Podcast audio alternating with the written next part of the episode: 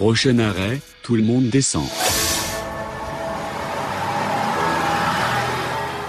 On vient d'emprunter la ligne K, on descend à Barbé. Camille Cléier, médiatrice au service patrimoine de Laval. Nous sommes tout près de la voie de circulation D57 qui fait le lien entre le quartier Saint-Nicolas et la commune de Bonchamp. Si on s'approche un petit peu par là-bas, on peut remarquer une étendue d'eau de plus de 5 hectares dans son écrin de verdure. C'est l'étang de Barbé, d'où le nom de cet arrêt de Barbé. Et donc aujourd'hui, l'étang de Barbé, c'est vraiment un paradis pour les amateurs de pêche.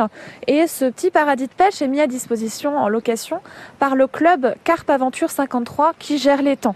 c'est vraiment un lieu de pêche hein, privé pour le coup, euh, un lieu aussi de faune et de flore euh, assez important, mais aussi c'est un espace de loisirs. La nature poissonneuse de l'étang a finalement toujours attiré l'homme et a suscité de nombreuses convoitises de tout temps. Au Moyen Âge déjà, l'étang servait de garenne à poissons, c'est-à-dire de réserve à poissons, sûrement pour le seigneur de Laval ou alors pour une famille vassale du seigneur de Laval, la famille Ouvroin, qui était établie à la Coconnière.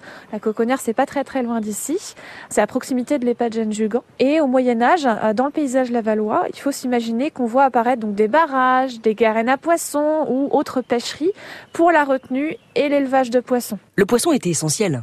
Alors oui, le poisson, il a une place très importante dans la société médiévale et cette place, il, la doit à la religion chrétienne qui va vraiment mettre le poisson comme un mets de choix dans l'alimentation. Au-delà de son apport évident en protéines, finalement, il est surtout consommé à l'occasion des périodes de restriction euh, qui rythment la vie des croyants. Donc, euh, c'est important d'avoir du poisson et celui-ci est réservé assez rapidement par les autorités religieuses et les seigneurs.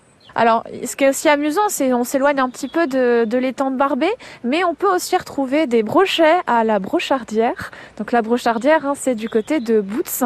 Donc voilà, faut s'imaginer qu'on est dans un lieu finalement à Laval qui est assez assez marécageux. L'eau est très très importante et donc forcément euh, l'étang de Barbé, euh, lui, va être vraiment convoité à l'époque moderne hein, aussi euh, également. Il est encore privé à l'époque moderne puisqu'il appartient à des procureurs du roi ou encore des secrétaires du roi qui vont déposer plainte plusieurs fois auprès euh, de la justice de Laval pour pêche illégale ou délit de pêche.